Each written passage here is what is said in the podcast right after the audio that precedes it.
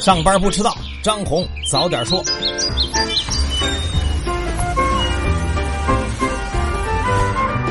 各位听友早，今天是三月二十二号星期五，欢迎收听今天的张红早点说。上来呢还是说大事儿。昨天下午两点左右，江苏省盐城市响水县的一个化工园区发生了爆炸。根据央视新闻的最新消息呢，截至今天凌晨三点，爆炸的火势已被控制，消防员呢共从现场搜救出八十八人，其中十二人死亡。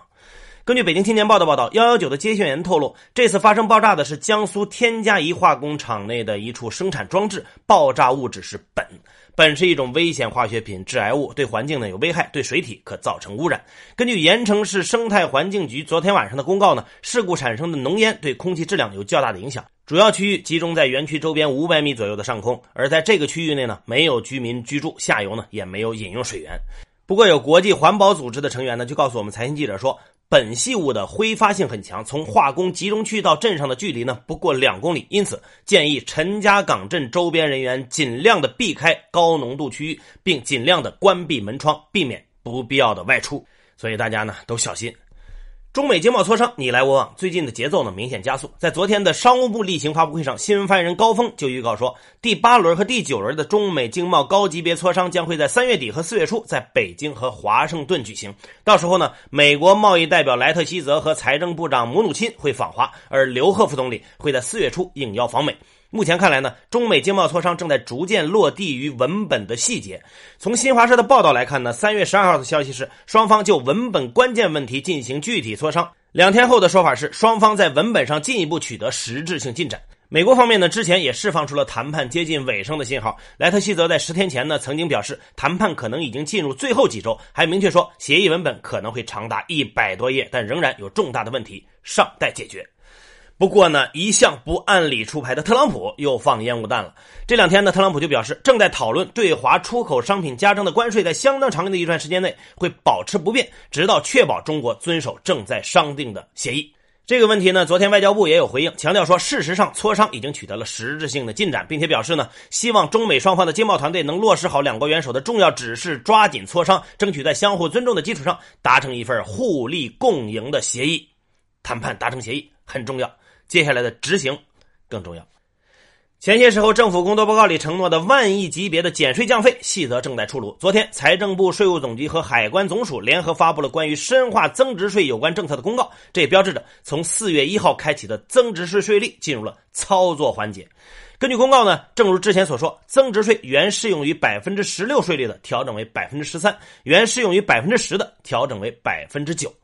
国务院总理李克强呢，在昨天下午考察财政部的时候，就指出说，这次深化增值税改革的意义重大，对激发市场主体活力、顶住经济下行压力等等，有一举数得的功效。在具体实施过程中呢，要确保主要行业税负明显降低，部分行业税负有所降低，所有行业税负只减不增，让减税的真金白银切实落实到企业的口袋里。确实，减税这个事儿意义不重要，重要的是真金白银。来说说真金白银的资本市场。这段日子，股票市场回暖，爆款基金再现江湖。昨天，瑞远成长价值混合基金开售不到半天，就传出了募集金额超限的消息，销售额度更是早已超过了百亿。根据代销机构之一招行的回应，会大概率启动偏低比例的配售。这瑞远成长之前从来没有在公募市场上抛头露面，究竟是何方神圣呢？来看看背后的人就明白了。这瑞远基金的创始人正是东方证券资管公司的原董事长陈光明，瑞远成长的基金经理呢是业内战绩斐然的福鹏博。资料显示，这福鹏博过去任职的九年里，主要管理的兴全社会责任基金回报高达百分之四百三十四，年化收益率超过百分之二十，持有人曾经超过百万。虽然 A 股沪指呢最近在三千一百点的关口拉拉扯扯，不过这现象级的爆款基金横空出世，市场恐怕难免要躁动一番。所以市场从来不缺钱，缺的是机会。腾讯昨天公布了二零一八年四季度财报，当季收入达到八百四十八点九六亿，同比增长了百分之二十八，这个数字超过了分析师的平均预期。不过呢，腾讯四季度的净利润一百四十二点二九亿，同比下降了三成。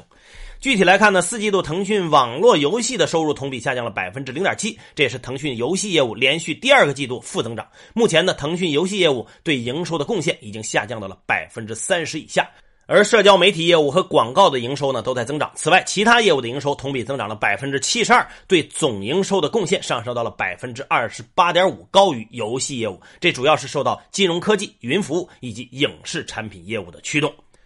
接下来说几个案子，曾经一手导演了轰动全国的甘肃武威抓记者戏码的火荣贵被提起了公诉。这火荣贵呢是政协甘肃省委员会农业和农村工作委员会原主任，也是甘肃省武威市委原书记。根据最高检官方微信的消息呢，近日火荣贵涉嫌受贿、挪用公款、滥用职权一案，经甘肃省人民检察院指定管辖，由定西市人民检察院向定西市中级人民法院提起公诉。起诉书指控说，被告人火荣贵身为国家机关工作人员，利用职务上的便利，利用职务上的便利，我说过很多回啊，罪魁祸首就是这个职务上的便利。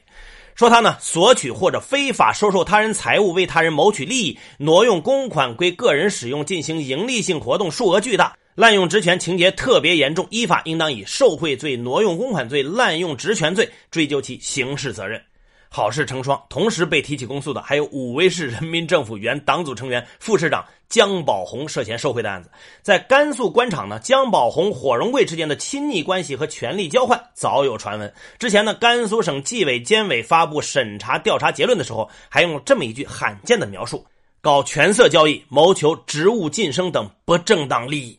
这次姜宝红被提起公诉，起诉书指控说，被告人姜宝红身为国家工作人员，利用职务上的便利，又是这句啊，索取或者非法收受他人财物，为他人谋取利益，依法应当以受贿罪追究其刑事责任。据说姜宝红呢曾经是个校花，这里边有很多八卦，大家可以上我们财新网去看一看。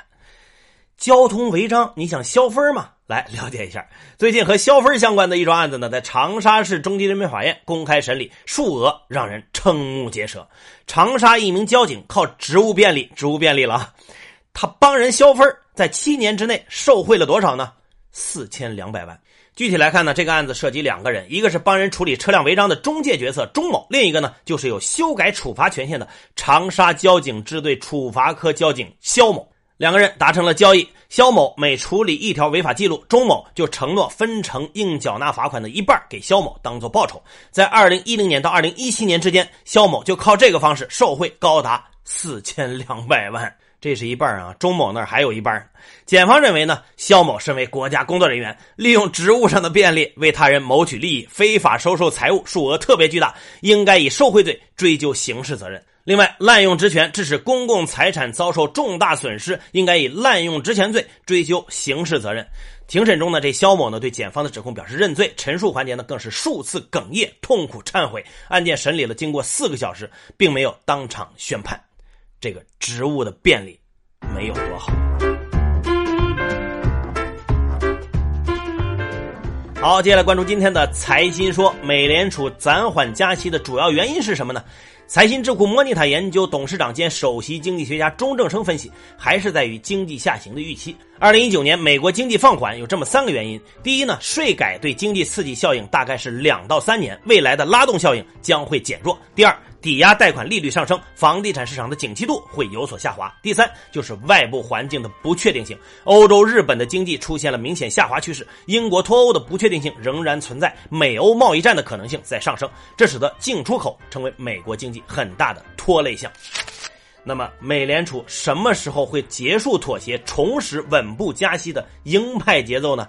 工银国际研究部主管程实认为，美联储将在妥协中耐心等待，在等待中紧盯两大条件，择时而动。第一是经济不确定性的洪峰退潮。从去年第四季度到现在，美国经济遭遇三十年一遇的不确定性冲击，并可能在二季度背负风险，急需货币政策的灵活调整，构建缓冲垫。第二是通胀长期走势的重返稳态。城市团队的实证研究表明，二零一八年的后两次加息打乱了通胀预期的期限结构。美联储决策机制对通胀的关注很大，将对加息冲动形成长期抑制。就此，诚实推测，二零一九年会暂停加息，但是八九月份存在可能的变数。如果经济下行态势可控，则可能意外的加息一次。同时呢，这次妥协不会走向极端的鸽派，不会重启 QE 或者是降息。二零一八年的杠杆率企稳了，经济没问题了吗？中国建设银行金融市场部张涛认为，与杠杆率高低相比，更应该关注杠杆的效率。仅就宏观数据而言，新增债务带来的经济产出是越多越好。目前呢，中国杠杆效率已经连续改善了两年，但即便如此，目前的杠杆效率还没有恢复到危机前的水准。因此，改善杠杆效率比杠杆率的高低更重要。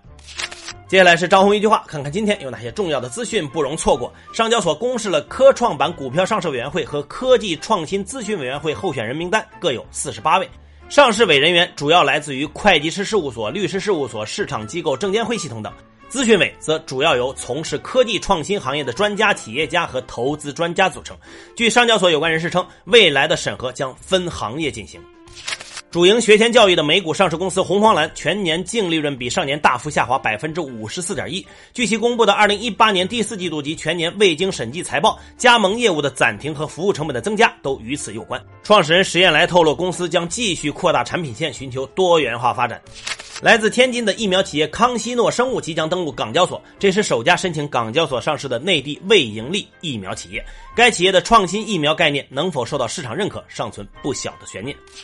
恒基兆业地产公告称，李兆基正考虑退任主席及总经理一职，同时向董事局建议由两个儿子出任联席主席及总经理。至此，香港四大家族的第二代全部完成接班。